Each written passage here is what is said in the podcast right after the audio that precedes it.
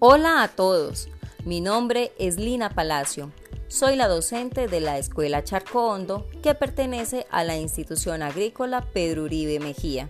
La sede se encuentra ubicada en el caserío Los Mangos en el corregimiento de la capilla del municipio de Santa Rosa de Cabal en el departamento de Risaralda.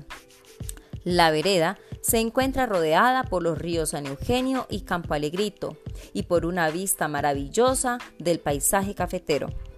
La planta física de la escuela cuenta con dos salones, una cancha, un patio, la vivienda, servicios sanitarios y un terreno de aproximadamente 250 metros cuadrados muy apropiado para una huerta escolar, la cual ya se encuentra proyectada para su desarrollo.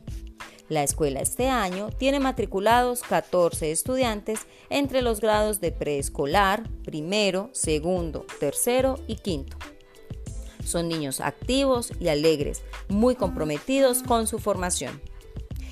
El recorrido para llegar a la escuela desde Santa Rosa de Cabal inicia tomando un jeep que sale desde la galería principal del pueblo con dirección a la vereda La Capilla, saliendo del casco urbano con dirección al Jazmín. Después pasa por la vereda del Lembo, continuando por la vía San Juan y pasando por la capilla, finalmente llegando al caserío los Mangos, donde está ubicada la sede. La población de la escuela en su mayoría viven en el caserío Los Micos y Los Mangos. Gran parte de las familias son agricultoras, pero también desempeñan otras labores como en el comercio, obras de construcción o conductores. En la vereda, los cultivos más representativos son el café, el aguacate y el plátano. Por lo tanto, el uso del suelo está enfocado mayormente al monocultivo. Uno de los problemas que afecta a la vereda es que se ve afectado constantemente por deslizamientos de tierra que se presentan en épocas de lluvia.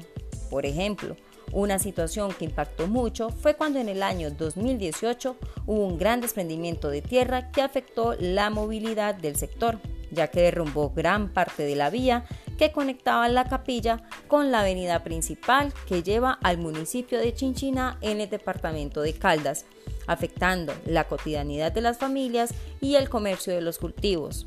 Y aún a este año 2020 continúa perjudicando a la población.